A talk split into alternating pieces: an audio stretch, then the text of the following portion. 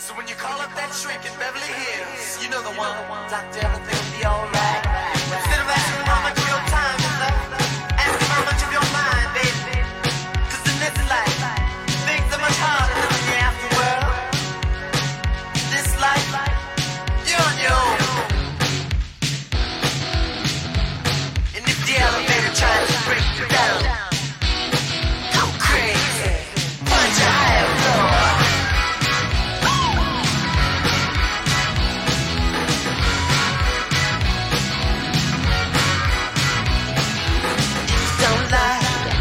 我其实就今天这个节目，其实对我来说有点意外的。我本身没有特别想，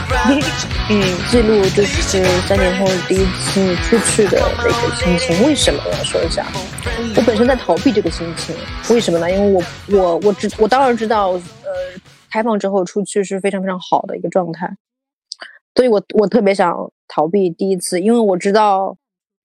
我知道三年前大家出去的。自由度的。情况。所有人都很自由的可以想出去就出去，呃，大家的经济经济状况也也非常也不错，就是，嗯，但三年之后，其实对我来说的最大的对比是，我的预测不只是欧洲的欧洲的经济会萧条，整个世界的呃嗯经济其实都会走这个下滑。就是我我更希望的是，我不是说要回到三年前大家出去的。这种感受，我我希望的是，呃，我希望的是后面大家会越来越好的，嗯，是就是，呃，你你想去某一个地方，你就有啊、可以去的有可以去的这个权利嘛，就是这是我是是的是的，就是这个自由度所以我所以我有点逃避这一期，不过不过我很高兴啊，我最开心的是你找我录一这一期，其实我等你。呃，找我录节目应该等了蛮久的，我在等待有一天你能找我，就是所以我就不管我想不想录这一期，我都非常开心你找我录录节目这个时刻，就是这个莫名的有一点有一点对，我知道安利有点嗯，但是我想说，就嗯是、对我我就很感动，就是有一天哦，你找我录节目，然后我也当然我我也很开心，因为如果出去之后，你对回来之后的感受是是有一点，哎，世界依然这么大这种感觉是有的，就是有这种感觉，但我就希望世界还是这么大，就是就是想要这种感觉。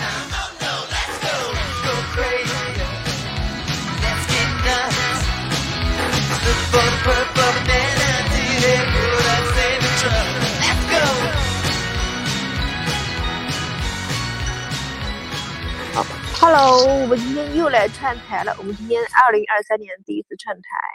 这个我们是该有一个嗯哦，不好意思，不好意思，不好意思，我们今天是那个碳碳水不胖和 Free Talk 的二零二三年第一期。嗯，鼓掌鼓掌鼓掌。然后华生，你来说这个，你应该知道我要说什么，就是今天是串台，但是其实嗯是有一个事情也要 announce 一下，我们自己本台节目都没有机会对。我们，我们先讲一下啊，我我台因某种原因改名了，然后这个原因可以解释的，这个原因完啊全可以解释，应该所有的电台的我我让我解释呀，啊，你解释，你解释。对，就我们本身是碳水无方电台嘛，而因为那个电台两个字不能用，因为这不是那种官方的平台，就不能用电台这两个字，所以我们被迫改名。然后我们现在取名就是用我们以前的呃英文名字，就是 Carbs Moment，然后稍微简单翻译一下就变成碳水一刻。所以我们现在的电台正式更名为碳水一刻。嗯，鼓掌鼓掌鼓掌！嗯此处没有掌声，感觉稍微有一点点安静嗯。然后具体这个原因，其实是我我后来我我之前因为我们太忙，可能也没太关注这件事情，只是被反复通知让我们改名，因为我们原来叫碳水不放电台。然后我是在听那看到那个去现场的节目里面，然后杨一有一期解释，它的标题特别的戳到，就是为什么我们为什么不配叫电台？就是大家如果想关心这个话题的话，也可以移步到呃别的别的，就是另外一个很很很厉害的节目里面去了解这个详细的详细详细的背后的原因。嗯，那这个地方歪楼结束。人家是碳水一刻和凹偏门的一次串台。嗯，对，然后哦、那那那那我也把我们的全称说一下吧，就是我们的全称呢，其实就是叫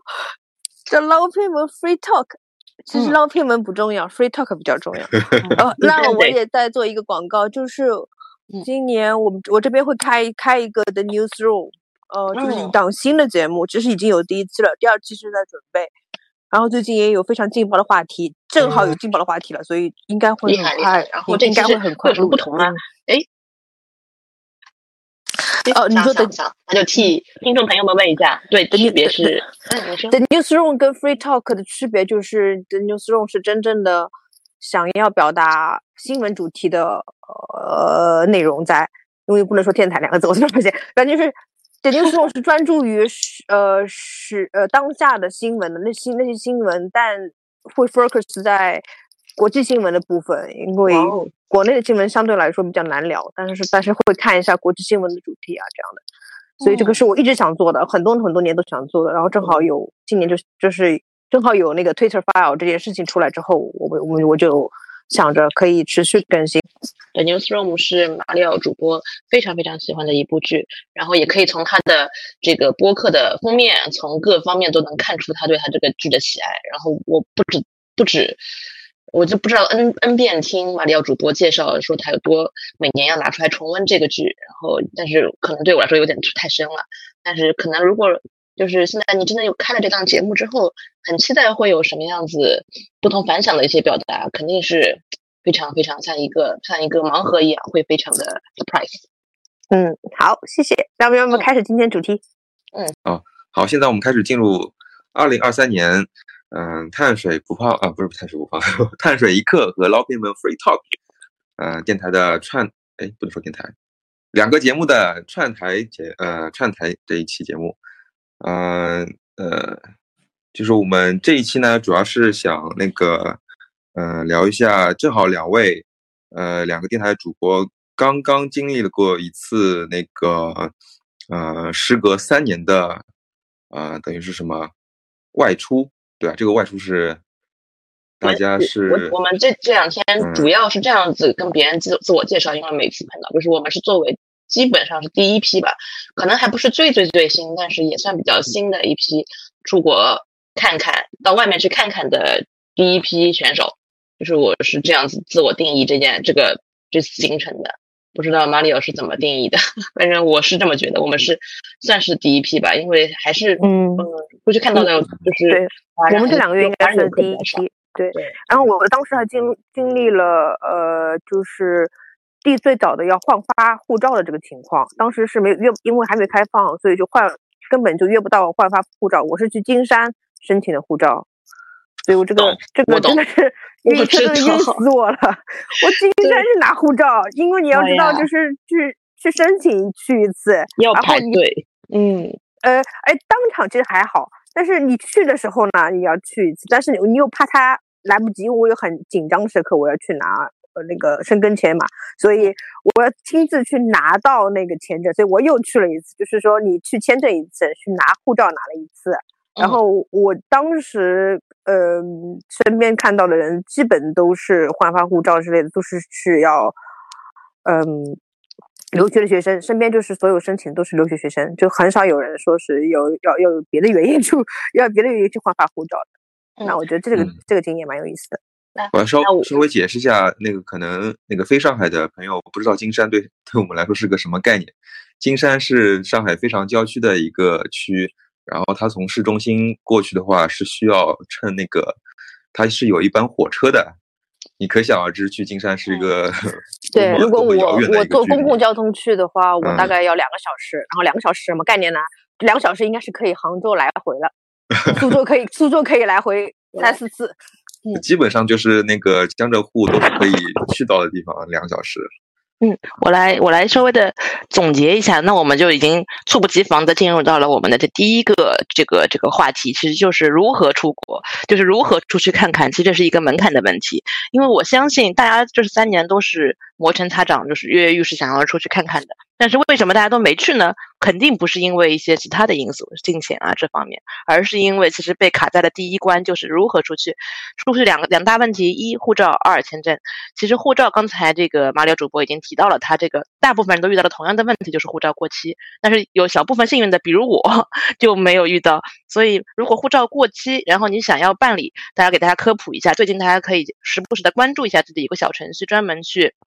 预约护照过期的这个服务，然后这个非常非常热门，堪比抢菜。然后马里奥主播之所以要去金山，是因为就是抢不到市区内的，然后好像是这样是吧？就是我记得好像有好几个地方可以开放，相对郊区的会更加好抢一点，然后金山的就可能就被抢到了。然后我的另外一位同同事是，好像他说他每天开六点钟的闹钟，六点、十二点，反正就说有几个关键时间点是会放号的，然后他可能抢到了没那么远，我也不记得细节，但是就是这是护照是大部分人出不去的第一个门槛，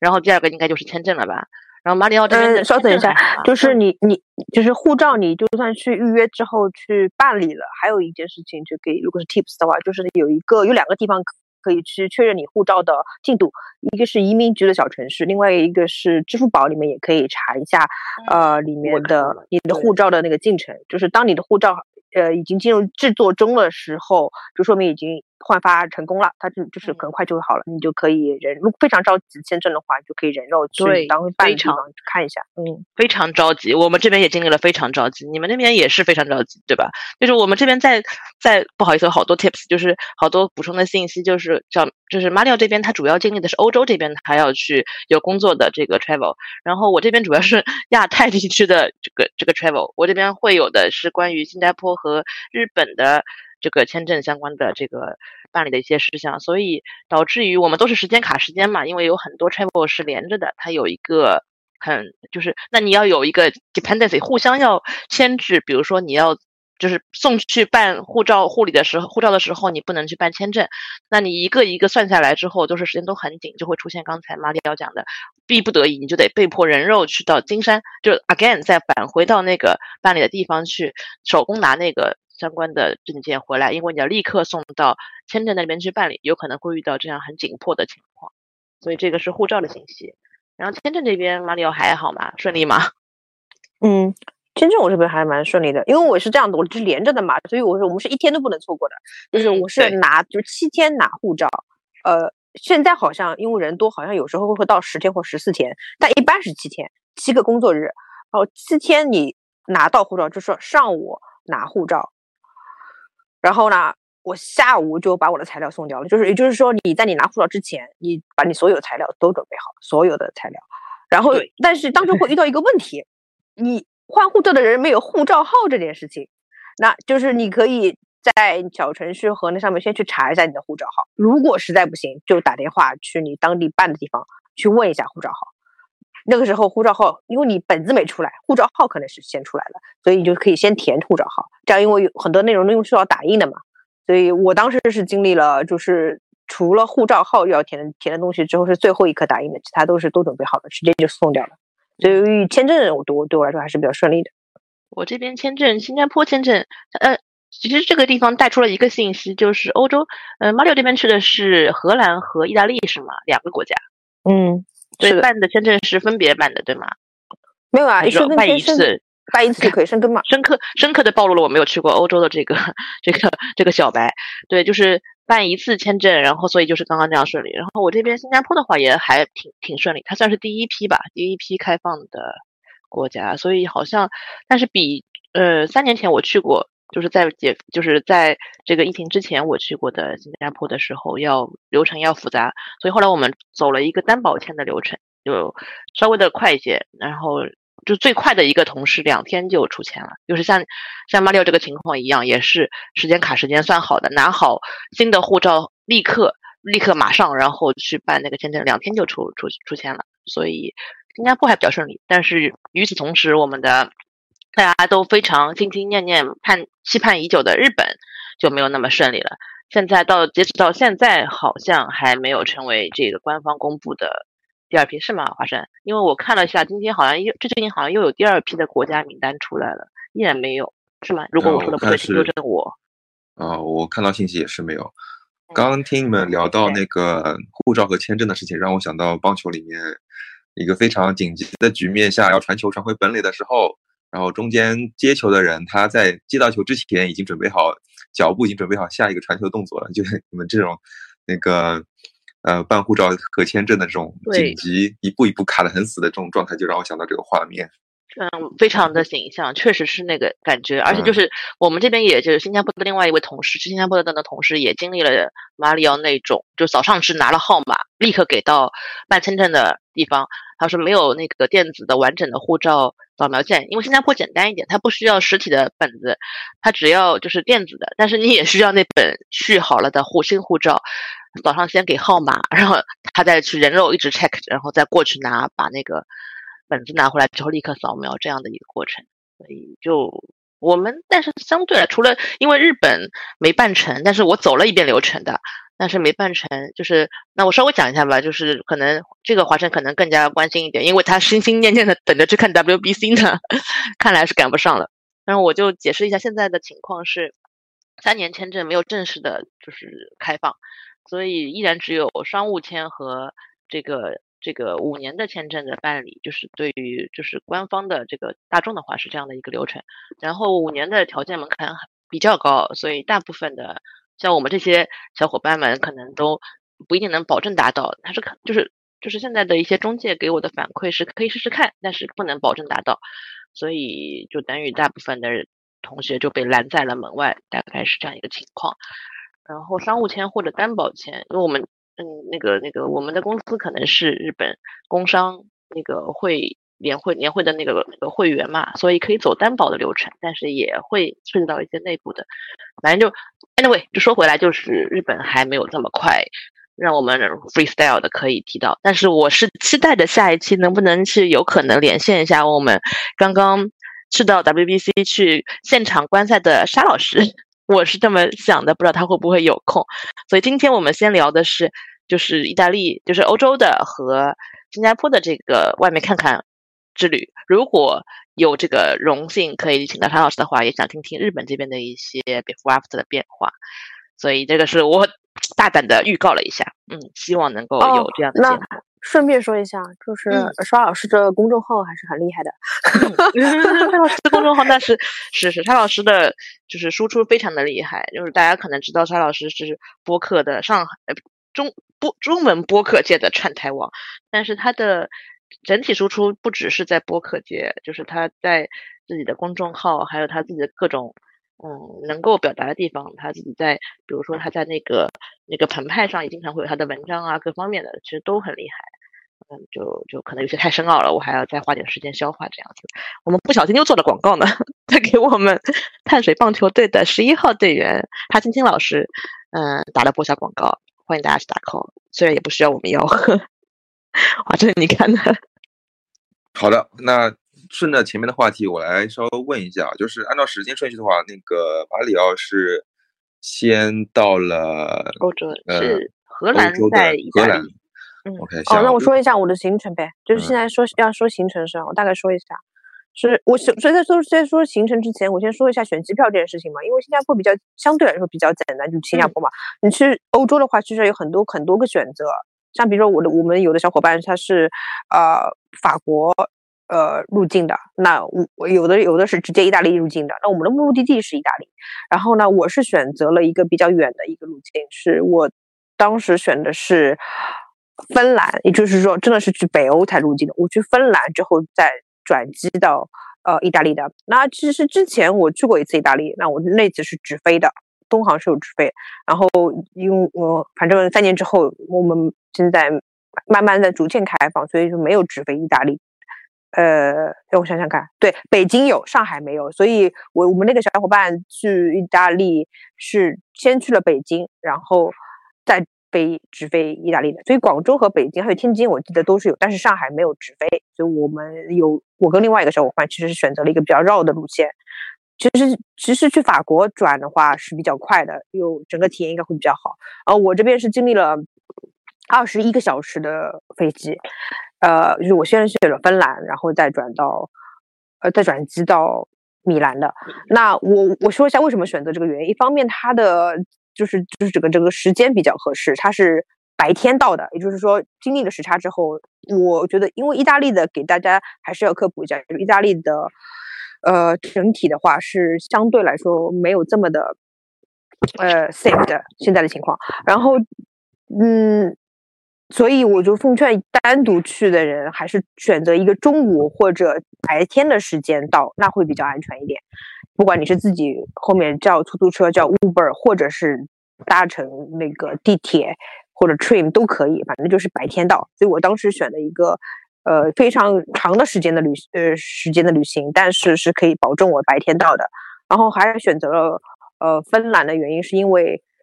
我想到一个我没有落脚点的地方去。因为我我其实荷兰转过机的，所以我就选了芬兰，我用芬兰入境的，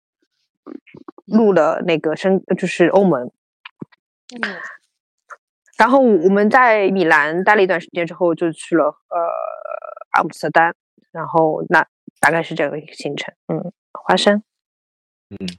好呀是啊，这个就呃，哎，不好意思打断了，就是我我突然想到，那其实按照我们的习惯的那个 customer journey 的这个旅程，其实就有点像，就是刚刚说完第一步是办，就是办办护照和签证嘛，第二步就是选机票嘛。那我我稍微说一下，虽然新加坡简单，但是稍微提一下，就是我发现的变化，就是我其实这一期主要是想突出的是我们三年前和现在的变化。就是刚才马里奥说的他这边的一个变化，然后新加坡很明显，因为我们这边有两位不同的同事从上海和北呃广州分别去到新加坡，然后我发现航班少了很多，然后那那也正常，像像日本其实现在几乎都没有航班，就很少很少。然后我们去新加坡的时候，上海其实之前跟新加坡的这个往返的航班线路选择是很多的，然后东航还有很多像新加坡航空自己的也是很著名的一个这个这个航空公司，可以体验到很好的服务。然后现在上海这边好像是选不到的，然后那个就是每天大概只有两班。嗯，对，两班时间，所以选择比较少。然后我们就是，但是上海已经算是比较 lucky 的了嘛，就是我们还是有的选择。就是那个像广州那边的航班选择好像似乎更少一点。那这个也是我看到的一个变化，就是以至于我们其实出差的时间就等于定点的，就是要么就是一早就走，要么就是下午很晚到，反正就是二选一这样。但是总体来说，上海人民还是比较比较比较幸福的，就是我至少是可以在正常的时间内就到达那个地方。所以说一下这个航班的一个相关的选择。那那交回给华生。好呀，刚刚说的那个那个航班的事情，然后我想问一下，啊、就是呃落地到那个当地，落地到你的目的地之后，就是呢啊、除了那个这种什么机票、航班这种变化之外，你对当地的给你的感受跟三年之前有什么不一样的地方吗？嗯，马里奥可以先说了，但是我觉得我突然想到了一个落地的第一步就是要入关这件事情。其实马里奥也可以说说，我也挺感兴趣的，因为新加坡体验也不太一样，可以先听一下马里奥讲一下欧洲这边的情况。嗯，我说一下欧洲吧，我觉得法国跟芬兰是差不多的。法国跟芬兰就直接正常的，你一般来说你会先过一次安检，因为我们是转机嘛。如果你不是转机的话，你就直接就是等于说半路径。然后因为我们是转机的原因，所以就是要稍微绕一下，就是先过再过一次安检，所以你身上所有的东西就是随身行李的话，还是再过一次安检。然后呃，理论上你你是会经过免税店，但是我是非常早到，我说五点钟，当地时间五点钟到，所以是基本都关着的。然后我但是有超市是开着，所以你如果可以不舒服的话，或者说旅行累的话，可以去买一些补给是 OK 的。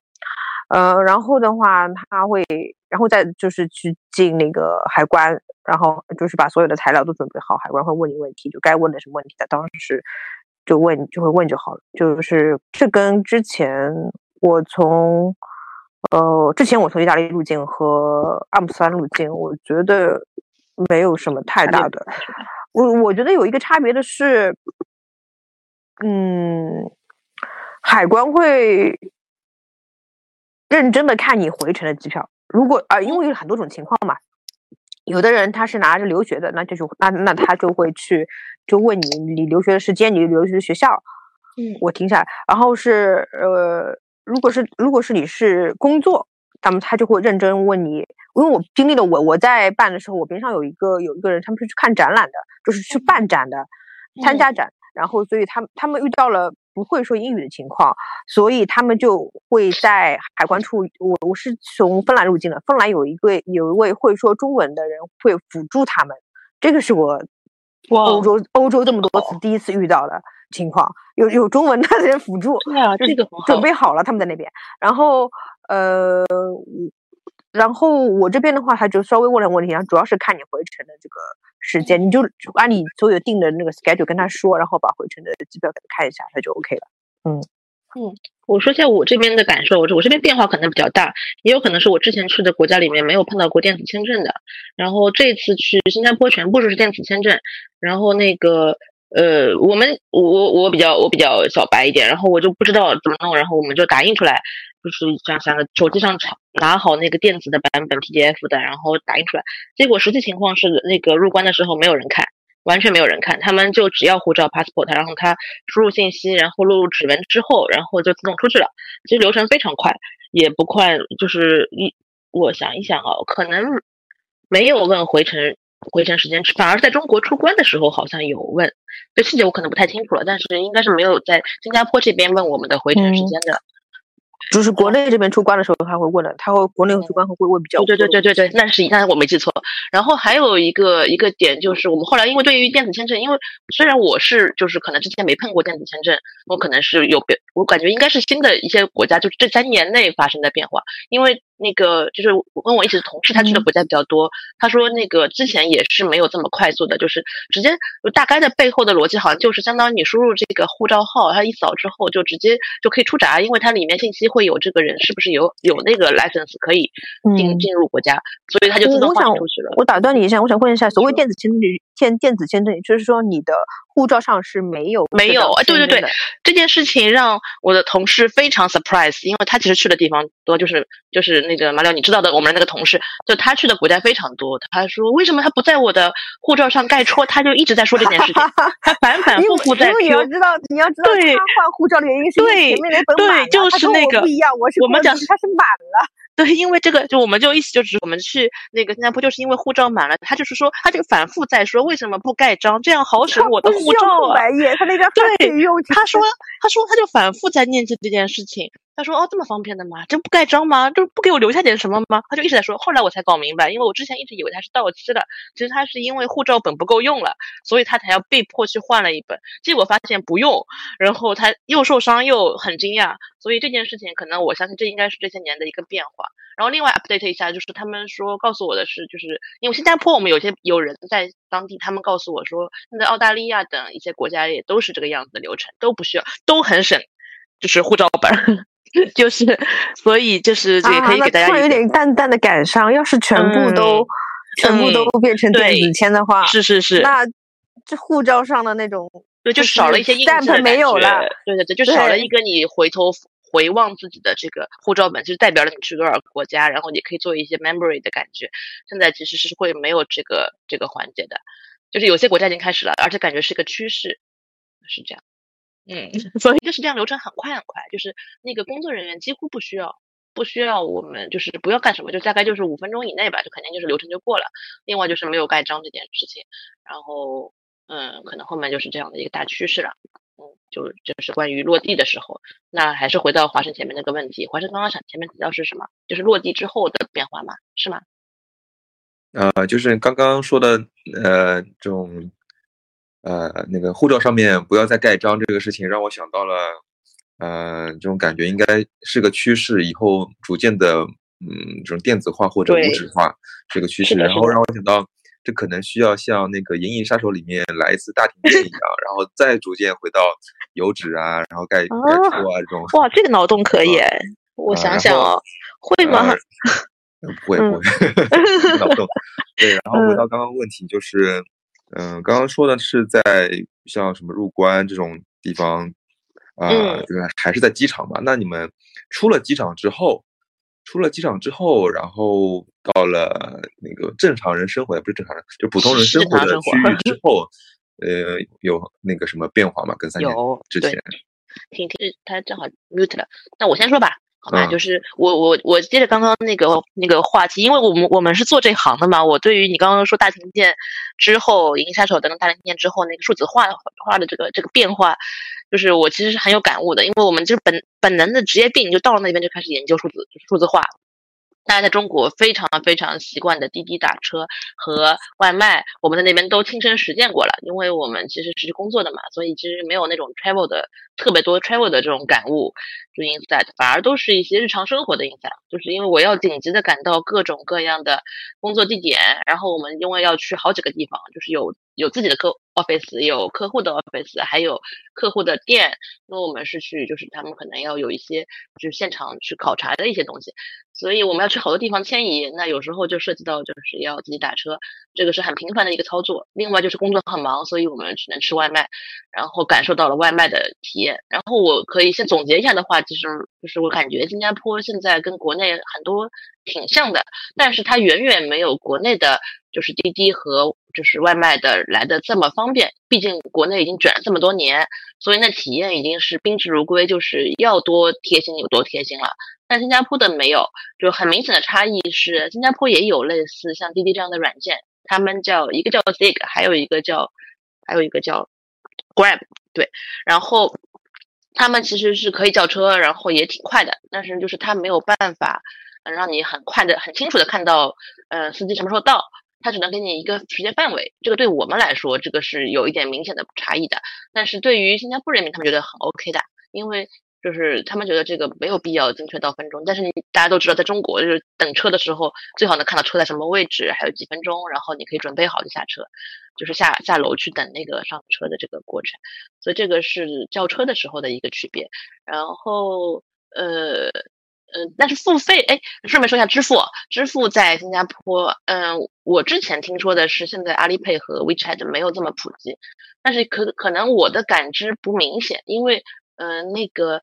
那个软件都可以用，就是软件上不能直接支付阿里 Pay，但是你可以在直接结束，就是就是到到了这个你的目的地的时候，跟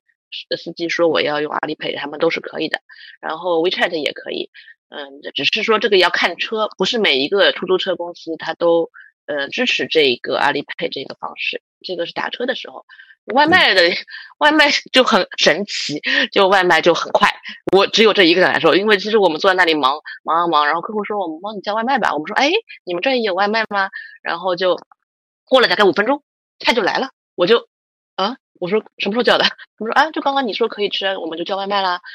然后他们送的还挺快的。然后我留意到路上的送外卖的小哥好像不是用电动的，就是那个小小电驴那种，好像是自行车吧？他们是怎么送这么快的？那这个信息可能不一定准确，但是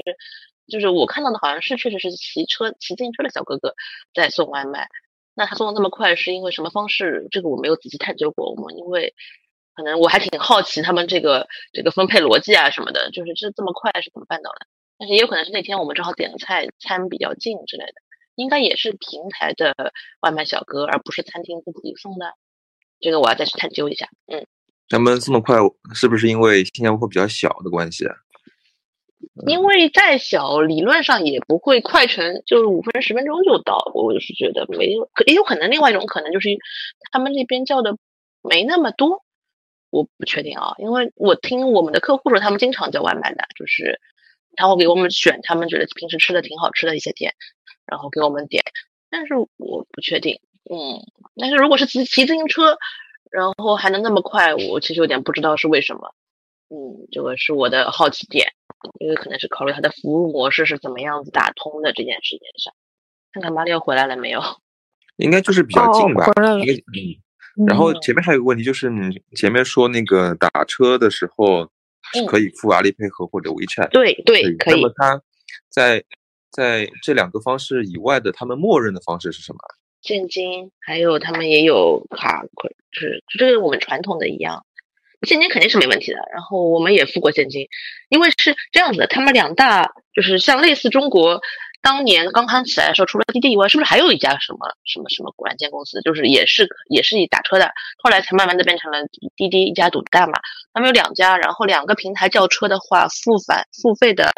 这个这个有的是像 Sig 那个我常用，因为它可以用阿里 Pay，是肯定可以叫到车都可以用。另外一个软件就没那么幸运了，它可能就是要付现金，要要配运气，有的是可以，有的不可以。然后就现就是现金，还有刷卡都可以，是这样的。嗯，呃，那么他们那个司机会更欢迎你用现金还是用我软件上？我自己觉得呢，我们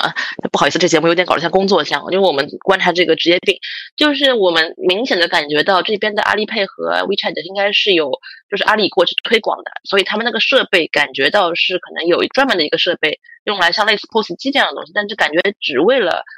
似乎是只为了这个阿里配这个支付的这条线路而准备的，所以它的动作明显会更复杂。就是如果我们选择阿里配司机肯定也不会拒绝，但他们就会要多做好几步操作，连线也会更慢，因为我猜想是有一些跨，就是比较复杂的一些线路要走嘛，就是。他是多要多点几个确认的动作，就是对司机来说，所以我认为他心里肯定不会很欢迎，但是毕竟是付钱嘛，我都到了，我说我选择这个，而且我如果说我只有这个，那司机也不能拒绝我，就是我觉得他们那种，但是新加坡人民的服务我觉得还是比较好的，所以他们没有非常。就是态度上不会有表现出面露难色啊什么，只是偶尔有一次，我猜想是这样的，就是他可能他们已经把这个结单的动作结掉之后，你再去反过来使用阿里 Pay，对他们来说可能有点麻烦，他就有点点为难，说，哎，我已经结掉了，那我们就付现金，就是可能是这样的一个操作，就是你要趁他还没有按下那个终止的这个动作之前，就跟他说，可能我觉得更顺一点，就是这都是我的一个自己个人的小观察。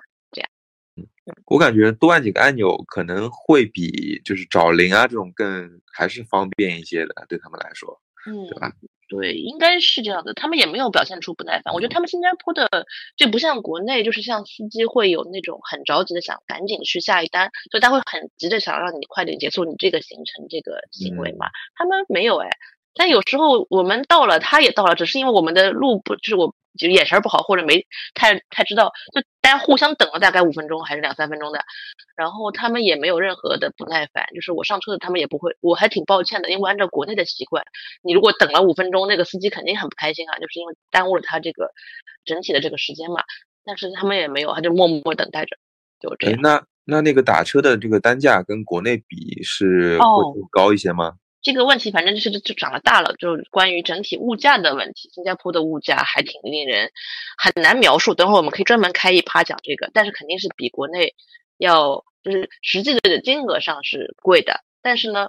对等到他们的物价里面来说是合理的，就是这样的一个评价。明白，就是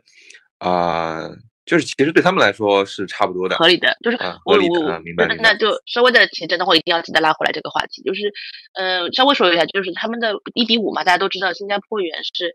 新元是一比五的跟人民币的这个比例。然后我们能明显，而且我们还了解一下信息，他们的人均的工资中位数大概在六千左右。但是我们明显感觉到他们有一些物价现在是涨得挺厉害的。顺便提一句，他们之所以会涨这么厉害，我感觉其实跟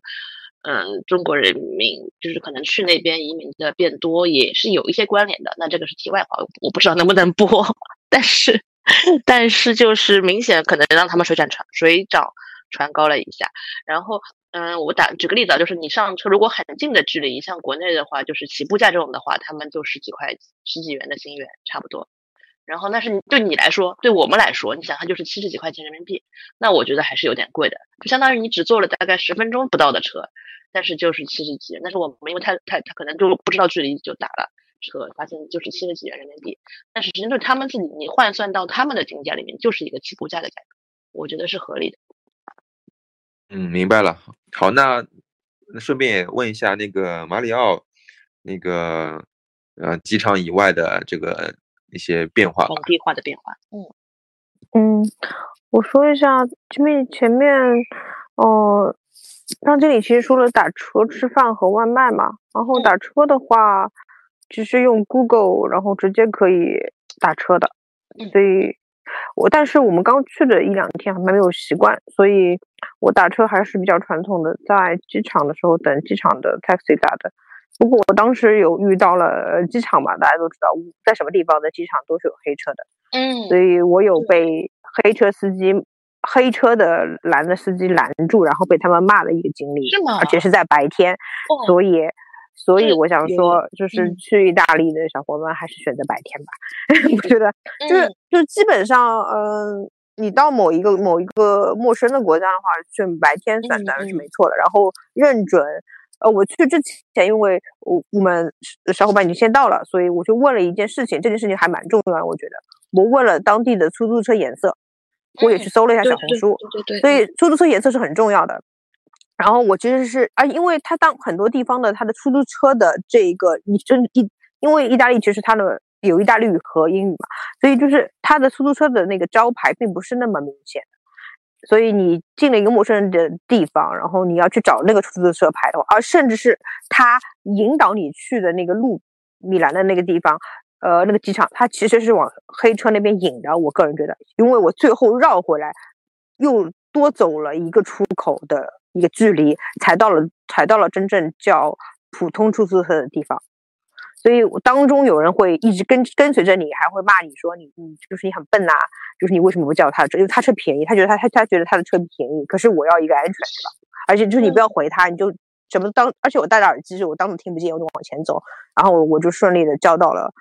呃，就是普通的正规的出租车。我我怎么被说的一阵紧张？就是顺便发现了一个，又又隐隐的发现了一个区别，就是新加坡还是挺安全的，就是。就是我当中还掉了一次手机，然后 也没有人也会找回，成成功的找回来。还有一个情况就是我们是分别去的，就是我们都是单独行动去的。如果你身边是有小伙伴的情况，一起一起在的话，你会呃相对来说好一点。嗯，就是所以就是我就是现在就是因为现在很多行程大家都是个人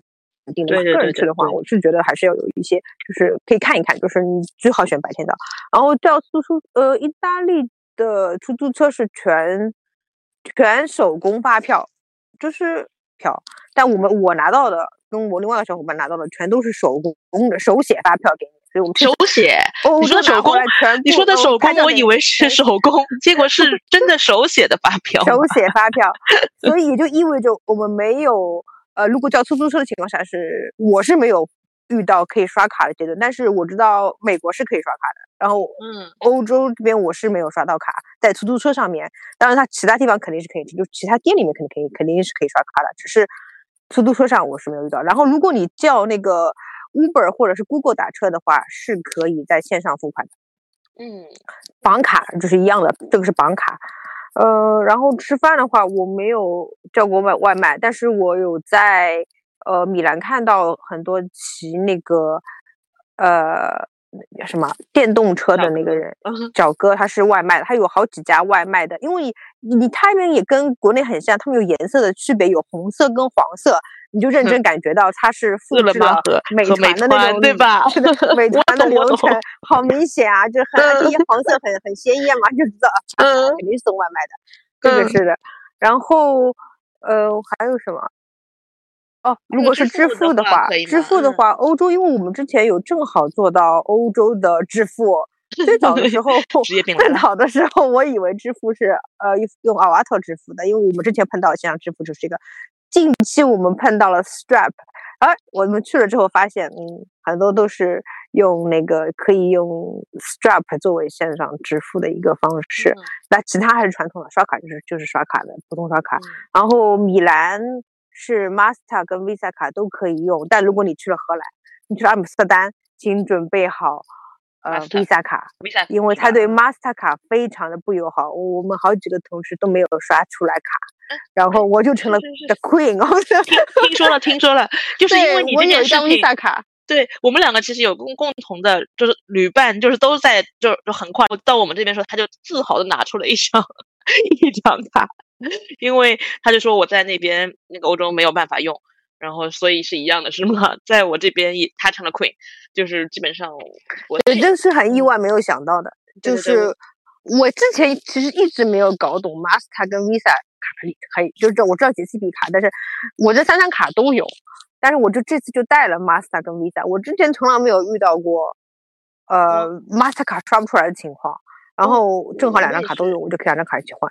我我是我不知道，因为我去之前听了一些信息，他们说现在呢 UnionPay 就是银联的变少了，然后说 Visa 比较好，我就带了 Visa 的卡，但是我带的那个是我不知道大家应该都有这种信用卡，是都有的，就是又有银联又有那个 Visa 的。结果我后来实际刷卡好像刷不出来，我感觉读卡可能会有一些问题，我总觉得它是有点问题的。然后有我我有不同的经历，有一个次是他刷银联刷不出来，他刷 Visa 刷出来了，还有一次是两个都刷不出来，后来我就付了现金。所以我下次看是不是要带一张纯 Visa 的卡，我还是不太清楚哦。就哎是怎么办理的，我得了解一下。但是我我不知道那个马里奥有没有感觉到现在银联的可以选择的这个支付的变少了，因为我之前我不知道啊，因为我的卡都是纯 Master、纯 Visa，我没有有什么银联混在一块，我不知道这个我我可能去欧洲耍嘛，然后之前去日本什么的，你都是可以刷银联的那个那个线路的嘛，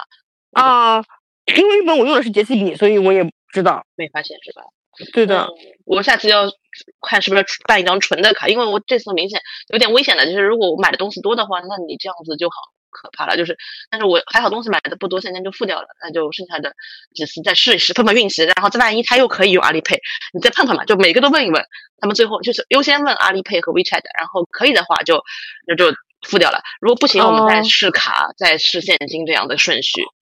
那我说一下吧，就是 Stripe 的话，在欧洲也是一个第三方的支付，它会有很多的给你选择。Stripe 是支持在至少在阿姆斯特丹，它是支持微信扫码付的，也就是说它是一个第三方平台，它支持 Master 卡，也支持你刷 Visa，就是它是理论上支持，可是实际上 Master 刷不出来。就 Visa 跟呃微信的 WeChat Pay 也是可以的，就是它给会给你一个二维码，然后扫 WeChat 也是可以的。现在就是呃 Stripe 是这个情况，但我我只看到在阿姆斯丹有有这样的，也可以这样付。然后米兰我没有注意，米兰米兰的都是刷卡的。我有一个问题，嗯，就是我想问一下那个语言的问题，因为新加坡其实是反正英语也很好嘛。那你们在当地的话，但是它也有中文的，就是我想知道它中中英文的那个比例是多少？嗯，是这样的，我来讲一下这个。这个本来我今天没准备讨论，是因为它其实可能不算是一个变化来的。这三年我觉得跟这个没什么变化。然后，但是这个事情给我留下了非常深刻的印象。那可能就是一个新加坡本地去的时候可能注意的事项，就是新加坡华语非常的好，然后他们的英语也非常的好，但是他的英语是那种东南亚英语，大家 get 能 get 对吧？然后中文也不错，但是你就是那种粤式英，呃，粤式中文，就是那种广州那边常听到那种风格，就是 TVB 里面常看到那种。所以呢，他们当他们俩加在一起之后就非常精彩了，因为我们其实是跟之前的体验不一样。我之前去新加坡去旅游嘛，你没有很强这种感受。这次我们去工作，你要去听需求，或者是要去跟他们大量的沟通的时候，他们就会用那个广式中文加东南亚英语混杂的这个方式，毫无缝的 mixing 在一起的情况下，跟你快速的输出，哇，那简直是一种神奇的感受，就是你感觉就是你切根本切不过来，就是就是能听懂大概百分之五六十，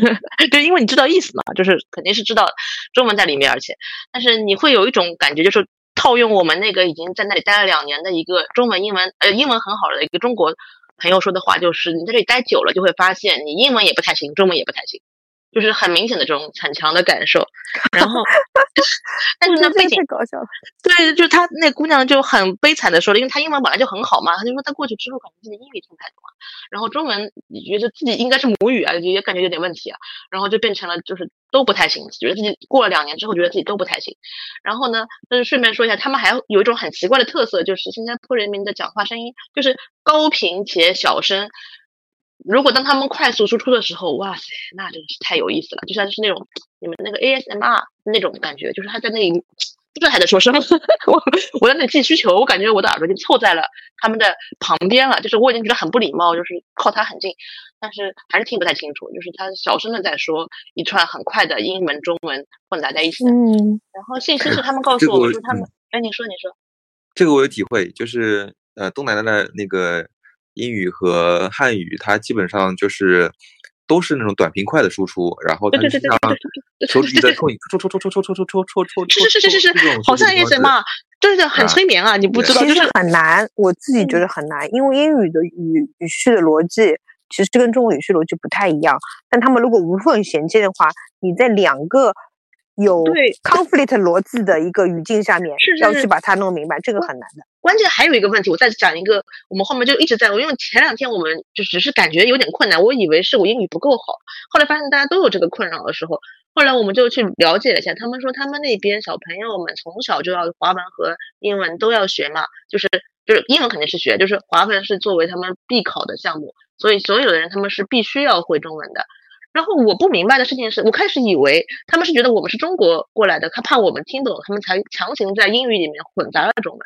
后来我发现不是，他们对话就是正常，他们自己新加坡人民对话也是这样子 mixing 的这个 model 嘛。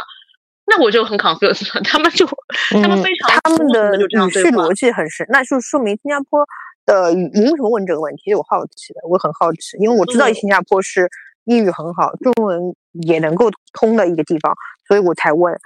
这个问题。因为我觉得我对他的神神秘的英语的，对他那个语序逻辑，我觉得很很神很神奇神神秘的逻嗯辑。但是这个给我的一个，那如果强行扣到变化的话，我只能说三年前我去的时候是旅游嘛，三四年前那个时候是旅游，你就觉得很很很很顺滑呀，很很非常好，因为你去旅游，你就跟他讲中文，他就跟你回中文，而且也不用高频的对话。但是这次我因为去工作的话，你就觉得这个不友好的地方出现了，因为你听不太懂，就是不能全 get 到的话，那回来之后还要补课，就是还要再跟同事对，因为可能我们各各自还跟取决于你所站的位置，因为他们声音很小嘛。那我后来我我我不管，我就坐坐坐在他旁边，他们也不觉得我不礼貌嘛，我就坐在他旁边听。还还有就是就可能感觉可能近一点，物理声音可以听得稍微响一点，这样子，所以我问这个问题的是，因为我感受到了欧洲的变化。我自己觉得，呃，首先，首先在除了我们，因为我们有培训的一个过程，除了在很长、很大段跟客户还有培训的那个语境下，你是没有办法呃沟通中文的。很多时候你在很多地方，呃，他们会主动问你是哪里来的，然后他们每个人都会跟你说两句中文，我们说两句中文，我们也遇到了有一些人稍微能够听得懂中文的情况，所以我是觉得在欧洲中文变得接受度变高了，这个是我的感，这这是跟之前对比的感受。因为之前我是去旅游，之前去旅游的感受是，呃，你是不可能跟他沟通中文的，嗯无论你在呃奢侈品店好也好，或者说你在那个嗯嗯，酒店也好，你这个是比较少的。但三年之后，我发现它其实的呃中国人比例很高的，对的为为，它为什么店很多店里面是的，然后酒店里面也是的，甚至是超市里面我也看到了。嗯，我我这个印象，因为相当于就是可能大部队还没有来，我们只是先这个工作就被迫就也不是被迫，就是可能主就第一批就出来了嘛，所以我是不是他们真的很需要中国人民过去购物才学了中文嘛？这个不知道这样说是不是合适，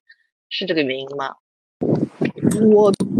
我不知道哎，我不知道，反正因为我不只是在购物的地方遇到了中文的情况，嗯酒店和呃超市我也都遇到了中文的，呃吃饭的地方也遇到了中文可以说的很好的一个情况。好神奇啊！所以我是觉得他们中文在提高，我是我是想，或者说是会中文的人在那边工作的机会越来越多，这是大大概他们也因为你要知道这个逻辑其实是反的，就是没有这么多人大批人中国人过去情况下，很多人还是对呀呃说中文的，就是说，所以就是我是觉得，嗯，中国人在那边的呃就业的。这个就是哦岗位多了一点这样子，而且我特别在你想想看，特别在那个我是在芬兰入关的嘛，入关的时候他配了一个，他知道这个航班是从中国过来的，他配了一个中文的会中文的一个翻译在边上候着。有有那也就是说，也意可能意味着韩国过去的时候有有有个会韩文的对对对。对对对，嗯，有意思。嗯，那我都就是正好顺着那马里奥这个话题，我也只在我来我来问一下，就是听说最近在这个这个就是让你欧欧洲的时候感觉到有些萧条，是这样吗？就是当地的整体感觉有点萧条，可能比之前的嗯话、是是有这个，你有感觉到这个变化吗？因为我们第一批我们经历了浦东机场的萧条之后，对我来说哪里都不萧条了，你懂我意思吧？浦东机场的萧条真的是令我非常意外。你是说你出事的时候，机场，嗯，嗯，对的？因为我经历过，我们经历过浦东国际机场更萧条的时候，就是就是我们去年华盛对吧？我们去年在浦东国际机场走国内航班，然后在十一黄金周的时候，然后去到了浦东国际，呃，虽然浦东国不是不走国际那条线嘛，走国内嘛，但是我们也震惊于这个作为一个浦东机场的，就是能够如此少的人在这个整个大厅里，就是那个时候是我 shock 的，因为当时是十一黄金周，就是平时都是往年嗯大家出我蜂蜂窝出去呃蜂就蜂拥出去旅游的时候，所以我倒是这次去反而还挺开心，说哎车变多了，一直在感慨说哎车变多了，然后因为你你应该是比我比我们后面半个月走，还是一对个月？我忘记了。我当时经历的是八点钟，晚上八点，因为我是离晚上走，所以我能保证我那边白天到嘛。晚上八点的飞机，晚上八点日上已经关门了，除了日常之外，嗯就是一起就是除了除了一场之外，其他全部也是都是关门状态，只有一家卖吃的的东西，它马上就要关门了。就是我的感受就点是八哦点晚上八点多关门的状态，我想说啊，我对我来说日常是日常是二十四小时的，我我也以为是二十四小时的，so good。关门了，我就说，然后回复你就是，呃，萧条的原因，我觉得，呃，米兰的话，如果你真的是去工作或者是去培训的话，那那些地方是就就是一个，可能它原来就原来就这样。然后我个人觉得阿姆斯特丹还好，阿姆斯特丹还行的。嗯，那我问这个是因为新加坡那是一个歌舞升平呀。哎，对，他们其实我觉得他们恢复的恢复的，他们比我们他们比我们早恢复嘛，所以整个这个经嗯就是经济肯定还是不行的，经济肯定不行，但是正常生活什么的都是 OK 的，而且是你看看，比如说你看到外卖啊之类的，都是慢慢在往前的，而且所有的电子化也在很缓慢的 在往前，对比三年前。新加坡是对新加坡可能是离中国近一点吧，所以它其实超的更也不是超不不不不能这样说，就是他们嗯、呃、还是走的蛮蛮还可以的，感觉就是我感觉照这个速度应该很快就就会会像中国一样的广泛使用这些数字化的东西。然后就是回到刚才那个问题，就是现在还挺歌舞升平的，新加坡给我一种生机勃勃的感觉，就整体生机勃勃。然后对我我我在你们去之前，我我看到了一篇报道，就是我个人觉得新加坡会成为呃嗯世界的中心的，我也看到挺至少亚洲的挺中心的地方，对吧？对的，因为他会他努就是很我我们是说白了，嗯，人家就是什么都不弄不想的搞经济，就是这么简单，就对对对是这三个字，经济要上去，就这样子，目标明确。我我我新加坡就是有一个拥车证这件事情，就是我们因为要去去去做项目嘛，然后就了解到的，他们有个拥车证，它不同于中国的车牌，它不是说像中国的车牌这么难拍这样子，它就是拥车证，纯 license，就是你得上路你就得有这个证，包括他们在路上有各种各样的钱，就是你要去一个地方。就是可能走不同的时间段走到这个地方，可能付的钱就不一样。就是他们就天然是这样，为什么会这样呢？是因为他们就是想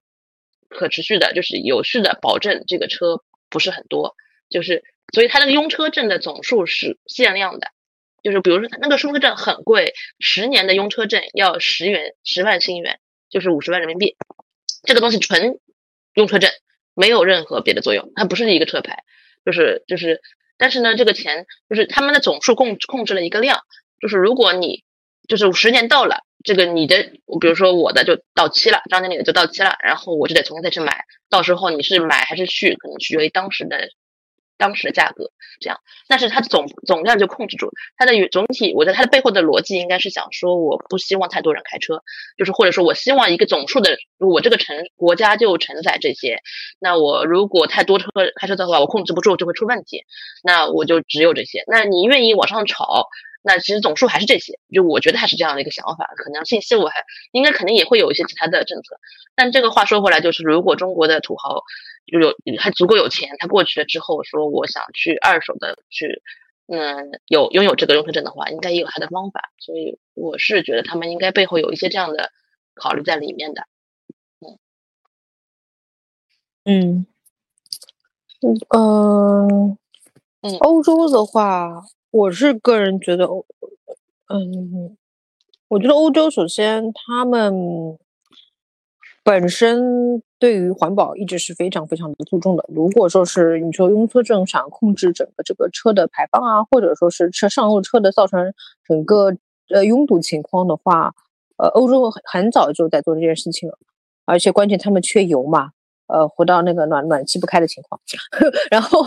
然后我想说的是，呃，欧洲的电动化和他们出行，呃，越来越用，如果普通的人出行的话，会搭公共交通，还有就是开，当然开车的还是大部分。但他们会用 scooter 去，年轻人会用 scooter 这个小的电动车去出门的，出行率很高的。你可以在路边看到非常多的 scooter，而且是公，就是那种跟借小黄车一样的，是公用的。所以那边公共的自行车那个摩摩 bike 那个摩拜那个，其实我三年前看到其实还挺多的，我很意外。但我现在看到完全是看到 scooter 了，就是不用骑了，直接是电的，就是要电的开，就是滑过去就可以，嗯，价格。然后我呃物，你刚刚说的物价的问题嘛，我自己觉得，呃，欧洲还有很大的问题。虽然它是欧盟，但它的税不一样，所以说米兰的税要比呃阿姆斯特丹的税要低很多。乌兰米兰的物价就是比阿姆斯特丹低，所以我是觉得阿姆斯特丹是有点贵的一个地方。嗯，然后但阿姆斯特丹的整体的人的舒适程度和自由程度肯定是要比米兰高的。嗯，好呀，感觉现在默默默默的，那你先说，哎，好，嗯，那其实前面聊的大多数都是，比如说，啊，那种出行啊什么的，都是一些陌生人的一些变化。那如果呃，你们这次去都是因为商务关系嘛？那么跟你们接触的可能是远方的同事或者说是客户之类的，他们对你们的呃态度或者看法会有什么你们感受到的一些变化吗？嗯，马里奥，先说说看。啊，我说，你先说吧。啊，我我我觉得大家就是我我能感受到的是他们的好奇，就是他们对我们，因为本身就是我们是工作的，嗯，沟通最密切的同事，就是客户，其实是三年多前就就合作了嘛，所以其实之前只是网友，这次是大型网友见面会，说三年了没见过。呃，就是就是因为我们是从二零二零年开始合作项目的嘛，然后就是这次终于是真人见面的感觉，然后大家很激动，就网友见面会，然后嗯嗯，对我们的他们纯粹就是想知道我们发生了什么，他们可能主要在好奇这件事情，我感觉啊，因为我觉得从他们其实没有特别多，但感觉到了新加坡，他们对于中国的这个这个。嗯，当现当今的一些文化和一些事件、时事的情况，知道的还蛮多的。他们大部分都从就是网上可能都让能了解到，而他们甚甚至顺便外露说，他们特别喜欢天猫、淘宝这个东西，就他们有天猫国际，就有点像我感觉就是有点像我们去就海淘的这样的方式。然后他们就很热热衷于在天猫国际上买东西，据说那个很快，就是时间上不会很久，大概几天，就是是一周这样子就可以买到东西。那对他们来说就很便宜，就是因为结合刚才我跟你们讲的那个物价，他们就会很热衷于买一下，就可以买到国内的。你有问拼多多吗？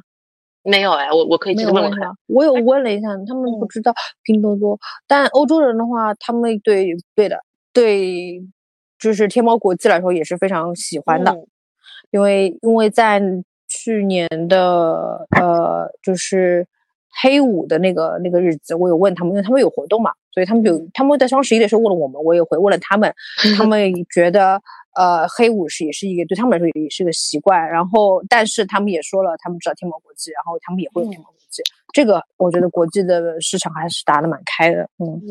然后他们甚至有，因为我我觉得是因为有当地华人过去的比较多的原因，所以他们做了很多微信小程序。顺便说，觉得那边在那边。嗯，微信的普及率还可以的，还蛮高的。就是不是就是不是都在用，就 WhatsApp 他们肯定是通用嘛。然后他们微信也挺常用的，就是在在新加坡这边啊。然后他们甚至有微信的小程序，是一些非华人的，就是不是从中国过去的的，就我们的客户之一，他就是也会用微信小程序去买一些到家服务，就是相当于买花。他跟我们举例子说，哎，我买花就在这个买微信买，因为这样我估计是有中国的。就是过去的这个同胞可能就是做了这个小程序，就是类似于我们国内很常见的那种，就是就是手机下单的那种模式，是微信小程序来的。他们也会在上面去买这个东西的，就还蛮蛮蛮蛮惊讶的。这个是一方面嘛，然后他们对我们的态度都是就是还是挺都都挺好，然后就是比较多的，他们其实是感觉是神秘。神秘、好奇更多一点，就是除了他们不知道我们这三年在过是经历些什么以外，因为他们听到了很多，看到了很多新闻，在在 Instagram 和 Twitter 上面，但他们不知道有多少是真实的。然后后来我们跟他们稍微描绘了一下我们去年那三个月的时候，两三个月的这故事的时候，就上海人民经历了这些的时候，他们非常的夸张。但是我们就讲了一些实际情况嘛，就是我们大家都众所周知的那些去年的实际情况。然后他们就很蛮惊讶的，就是这个是我们听到他们对我们的一些反馈。然后另另另外就是还有些朋友可能就是他们是就是可能要跟我们合作嘛，就是他们很。向往我们的数字化能力，就会或者像向往我们的一些现在就是国内，因为这个方面的发展就是发展的好嘛，他们就很想知道我们国内做成什么样子，差距在什么地方，就就是对比想知道就是我们到底有做多神，类似这种感觉，就是哎，我听说你们那边有一个这样的技术，比如说说的那个 AI，说那个马山 learning 这些的能力的时候，他们就会说，听说你们那边有这样这样这样是吗？就这样子，大家好像都是很很很好奇宝宝的感觉。我不知道马里奥这边有没有什么影响在里面，因为因为我去的是呃意大利和荷兰嘛这次，然后我说一下这两个这两个国家，对于呃中国人的，就是整个的中国人对他们的感受，他们对中国人的好奇的感受吧。其实我自己觉得，呃，意大利人他对于意大利人因为比较热情，就是他真的是。你会发现他是一个相对很热情的呃地方，然后也很 nice，然后嗯，我觉得今我不知道，就是他们没有问非常非常呃多这边的问题，我觉得他们不是不好奇，应该是欧洲人本身对于呃隐私啊，或者说对你自己生活的话，他会他们会有一个度，就是他如果你想说，那么你就这是你你的分享，如果你呃。并没有主动想说的话，他们也没有那么主动的要来问，他们会 basic 的问一些，就是也就是基本的 social 的一些理论。但我有遇到，我有遇到三年前我们一直合作的一个呃 social trends 的小伙伴，然后我们也是真人第一次见面，然后我们聊了倒是挺多的。嗯，我说一下欧洲，欧洲他们自己更关注的话题，我觉得欧洲人可能更关注自己的。呃，能源啊，平权啊这些问题，然后他他没有特别的问我们经历了经历了什么，但他也有他认真的在问，呃，这个东西给你带来给我给我带来的呃，明白，就是创伤或者是什么，这个对，就是这个我们其实是聊了很久的，所以。我觉得他们更在乎你的 mental health 这件事情，然后，然后反过来我们再说，呃，意大利人对整个这个数字化的一个疑问吧，呃，他们脑子里会想很多很多 idea，然后因为我们是经历了培训这个过程，所以你会发现每一届的学生，呃，对于这个教授或者对于这个博士来说，他都是，呃，怎么说，都 get 都 get 到，就是都在他的掌握之中，所以你所有你的所有 idea。只是你的呈现方式跟你后面的表达的那个形式会不会对来对他来说有新鲜感？那么教授对于你你的新鲜感的话，他会他会出现一个情况，你要因为别人抛给你问题的时候，我我我我的好奇心是看老师的反馈是什么。所以我就观察他，当他蹲下来听的时候，说明他对你有，他对你这个话题有兴趣，他会深入的问。对于我们来说，对他来，对他来说是一个文化的差异。所以我们所有数字化的一些进程，对来说，对那些功能来说，他问的最多的，并不是说我们这些功能实现了什么，他问的是我背后的需求是什么。那。嗯，我们有一个主题，其实就是跟这跟我们工就跟我们现在做的行业完全没关系，但是我们那个主题是跟电信有关系的，就是电电信的 package，去你去买那个呃 gigabyte 的那个内容，然后我也跟他分享了一下我的想法，但是跟他跟他们的这个地方的 culture 的人的逻辑是不一样的。嗯，我跟他说，我儿子跟我共用，然后呢，但是我升级了，我付了更多的钱。他说为什么？他问了我好几次为什么，然后我认真跟他表达了，然后。当他非常疑惑的时候，我看下了我的那个呃做 social feeds 的认识三年前的朋友，那个那个那个人 get 到了，而且那个人跟我说你用的英语词汇是对的，就是说教授在他的世界观里面颠覆了他的世界观，他没有办法理解这个 culture 是这个意思，就是我我因为我跟他说了之后他没懂，我就怀疑我的表达的能力，所以我就看下了我的小伙伴，看他能不能帮我解释一点。小伙伴说他懂了，所以就是对他只是非常 surprise，就是为什么。为什么我花了这个钱，然后去就是去去花这个费用的，对他来说是一个新的。我说对你来说是一个新的商业模式，但是我想说，呃，每个每个地方的人的心理不一样。他说对，嗯所以就是这个就是一个，当然我们遇到的那个商业的呃契机不一样。我想说的是，因为你面对的是你是你是你是嗯面对的这帮人是出差的嘛，但我面对这帮人是学术的，所以他们的逻辑是完全不一样的。然后呢，我们就到了呃阿姆斯特丹，然后阿姆斯特丹的阿姆斯丹的人民呢，就是他们其实对于数字化所有的一切呢，呃，接接触度比比学术派的要高很多。我遇到了在阿姆斯特丹的德国人、阿姆斯丹的意大利人、哈萨阿姆斯丹的呃本地人，然后他们，我欧洲人给我的感觉就是说，我觉得呃荷兰人相对来说精明，他们非常非常 get 到你的点，然后非常快速的，所以他会拥抱一切的变化，而且他他也是想搞经济的，就是给我这个感觉非常非常的努力，非常非常的，应该荷兰人是整个 欧洲最最快速反馈的地方，他们是嗯八点钟上班的。为什么他们八点钟上班？因为他们跟我们有时差，所以他们要早一点跟我们开会。他们虽然保证五点半想下班，想下班，但是他们还是会看啊、呃看看消息的。所以当八点钟我们约他们十十点钟会议的时候，其实我们我们的酒店离他们只有五分钟，应该只有三分钟实际上。但八点钟他们有一个会，我我就照常拨进去跟他开会的时候，他说。你在哪里？我已经上班两个，就是上班一个小时了。我说正常跟你们的 workshop 是十点钟开始，所以我们十点钟才过来。但是我跟你的会是这个时候开始的。他说：“哦，你要来呀，快点！” 就是这种这种感觉。但是在在意大利，意大利是完完全不会不会有这种感受的。然后荷兰人动作也很快，他们整体的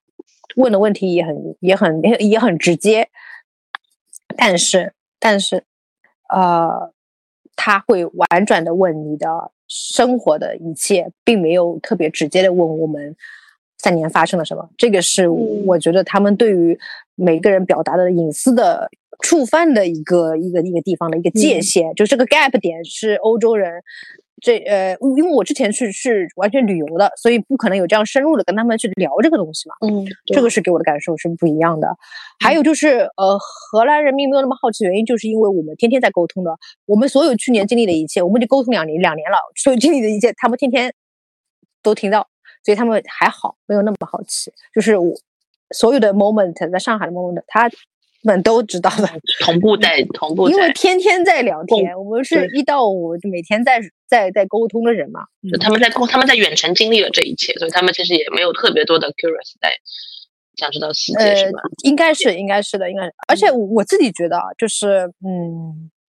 去荷兰，因为我整个欧洲其实也经历了 pandemic 大爆发这个时段。所以你他你稍微跟他聊的时候，他其实是跟会跟你说感同受感会有一点感同身受的这个感觉，嗯、只是这个记忆是对他来说有点遥远了。我不知道你理解吧？我理解。我们的数我我们的数字化比他们要快很多很多很多，但他们对于 pandemic 这件事情的接受程度和就是这个记忆相对来说比我们要远很多很多。但他们呢，也对他们来说，他们知道这个东西有变化，比如说很多人都远程办公了。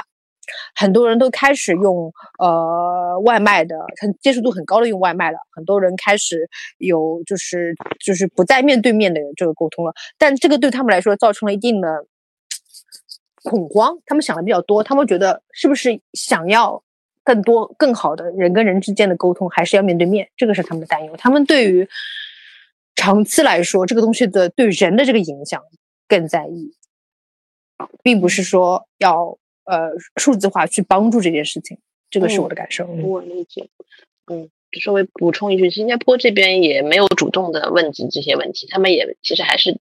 比较的。哎，这个我感觉有一个大的信息，就是我如果大家有去过新加坡的话，会发现他们是一个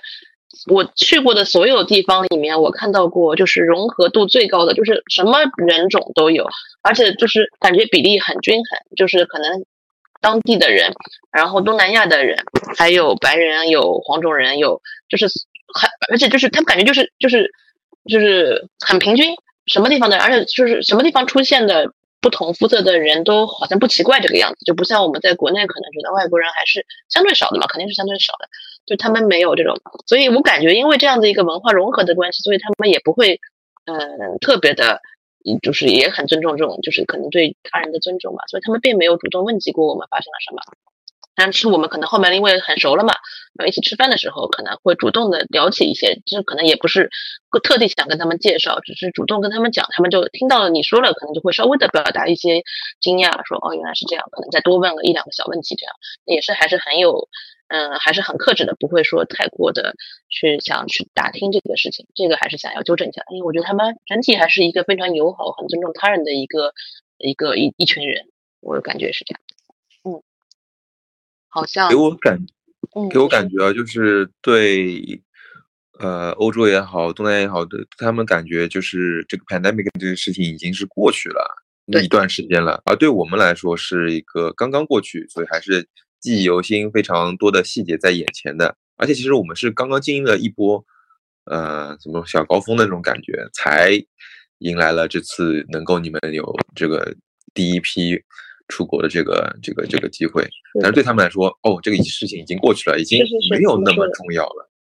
反而是当下的跟你们面对面的一些工作上的往来，你们过来更重要，这是更重要的事情，对吧？嗯，因为我记得有一个差异，这个我们都没有人提及哦。嗯，我可以先说，马里奥应该也可以有，就是我在新加坡基本上戴口罩的人已经很少了，就是但是有的，他们说其实也就是在前几个月刚刚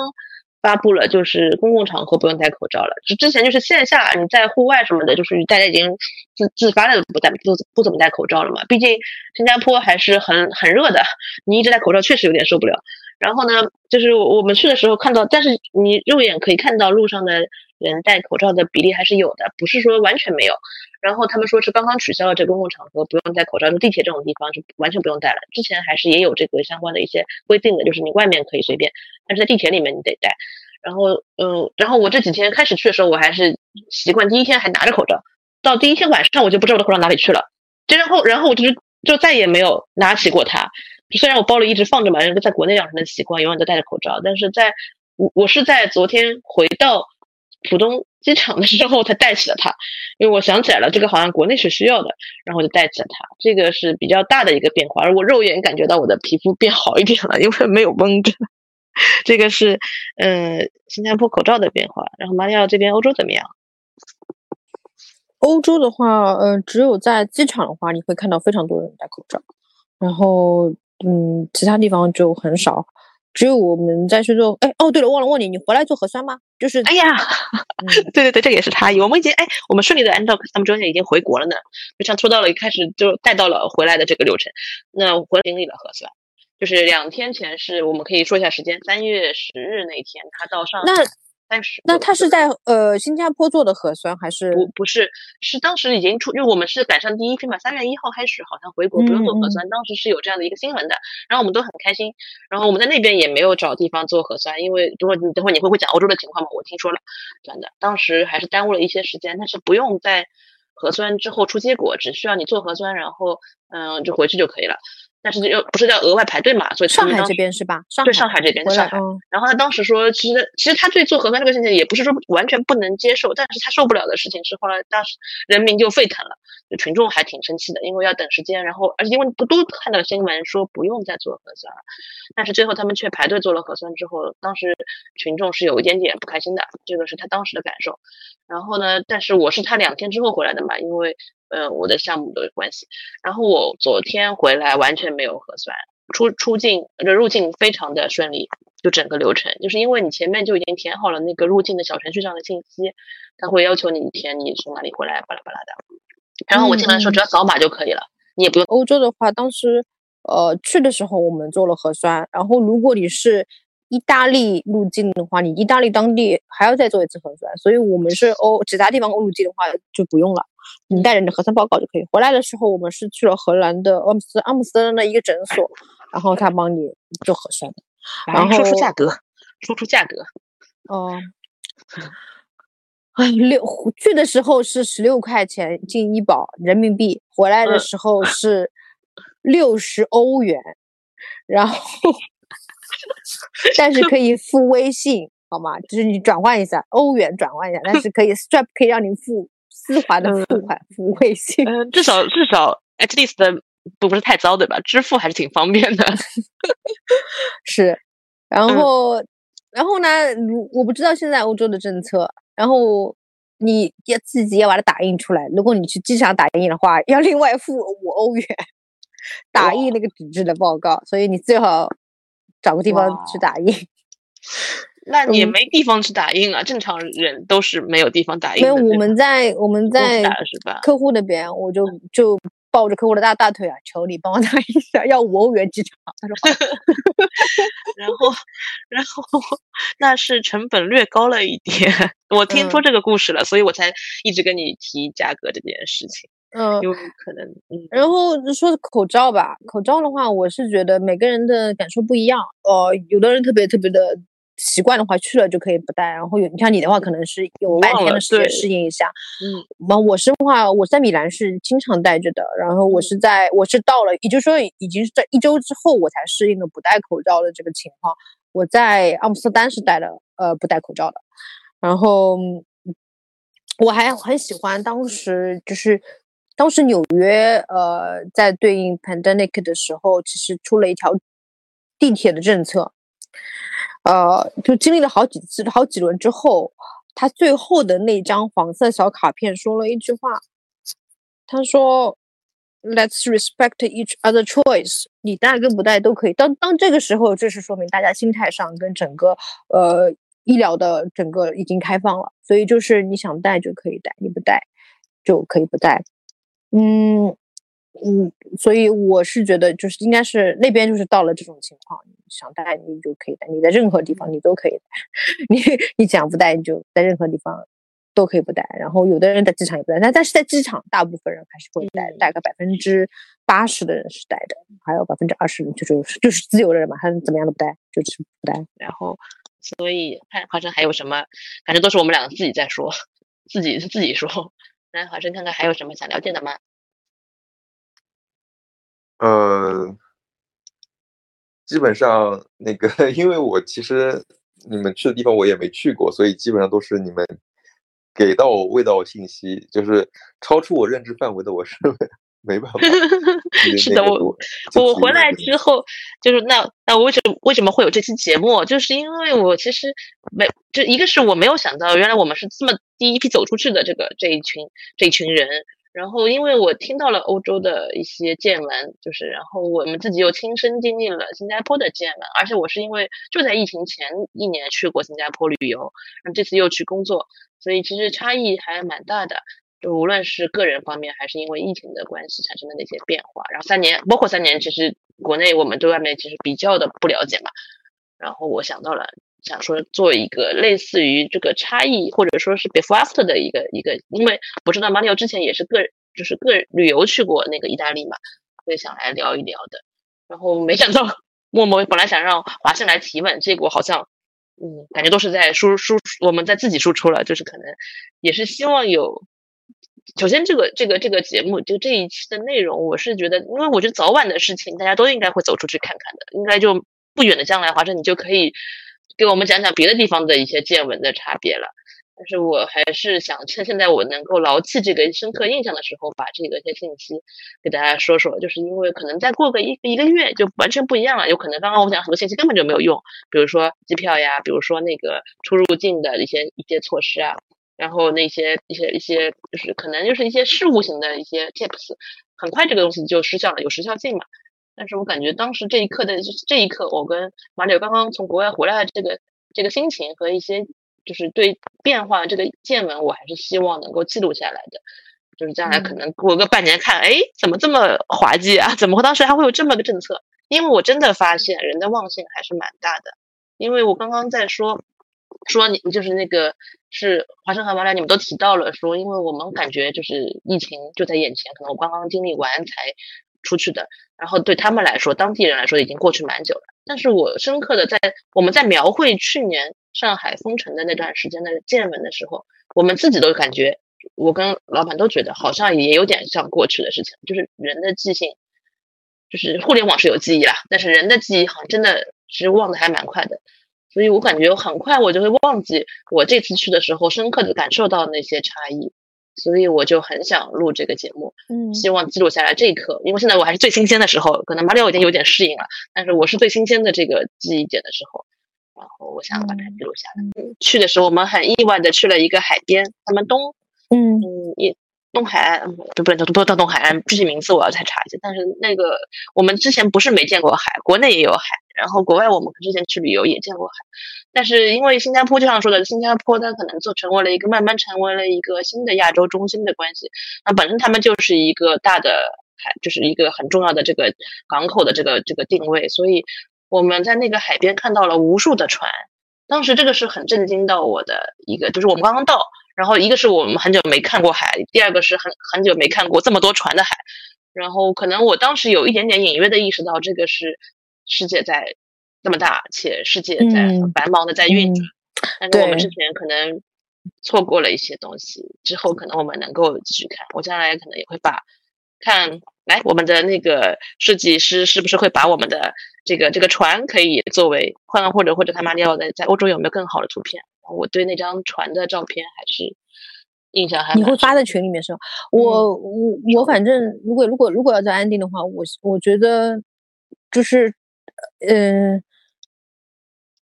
大家不要想太多，你一定要，但是但是你一定要出去，就是你要不要想，你不要想现在外面办签证的人很难，或者说你换花护照的人很多不要想这么多，最重要的是一定要出去。当你出去之后回来的心情，就是你跨过了某一个坎的这个心情，然后你就知道未来你可以往往，就是世界还是这么大，你可以就是出去。我就是想要说这个，就是嗯，而且一定要一定要一一定要出去，就是就如果就是我们的 digital 非常好，这个是可以非常，就是你出去出去出去一圈之后，你会非常自信的觉得我们的发展非常快，嗯。但是是要出去。但是还是要出去。一方面，你可以 share 你自己你所有的 digital 的经历啊，你所有的东西，就是你会觉得我们也有一部分可以领先于很多人，但同时你你你会发现，其实世界还是很拥抱你的，就是你还是拥抱所有的文化的。呃，你出去之后，你会想一个事情，就是这些我们我们这些这些在这里内部消化的 digital 的信息，所有的这些功能，怎么样让呃，在 respect 所有的文化情况下，可以有更好的兼容性往外推，或者说用分享我们的经验这样的，这个是我很好奇的，也非常有动力让我出去的这个这个点。嗯，嗯，好的，那我们就在这个美好的这个愿景和就是拥抱未来的这样的一个 ending 里面，然后结束这个节目嘛。然后也我把这个图片也发在群里，大家后面看是不是可以畅想一下吧？就这样，嗯，嗯，好呀，那个，那我们这这次的节目是由那个呃碳水一刻的主播呃张经理和华盛，然后还有我们的有台高配们 free talk 的主播马里奥一起完成的这一期，非常感谢大家。那我们给听众朋友们说声再见。好，官方这边。下期见，拜 拜。下期见，下次见。拜拜。拜拜。我这边结束录制了。嗯，好的。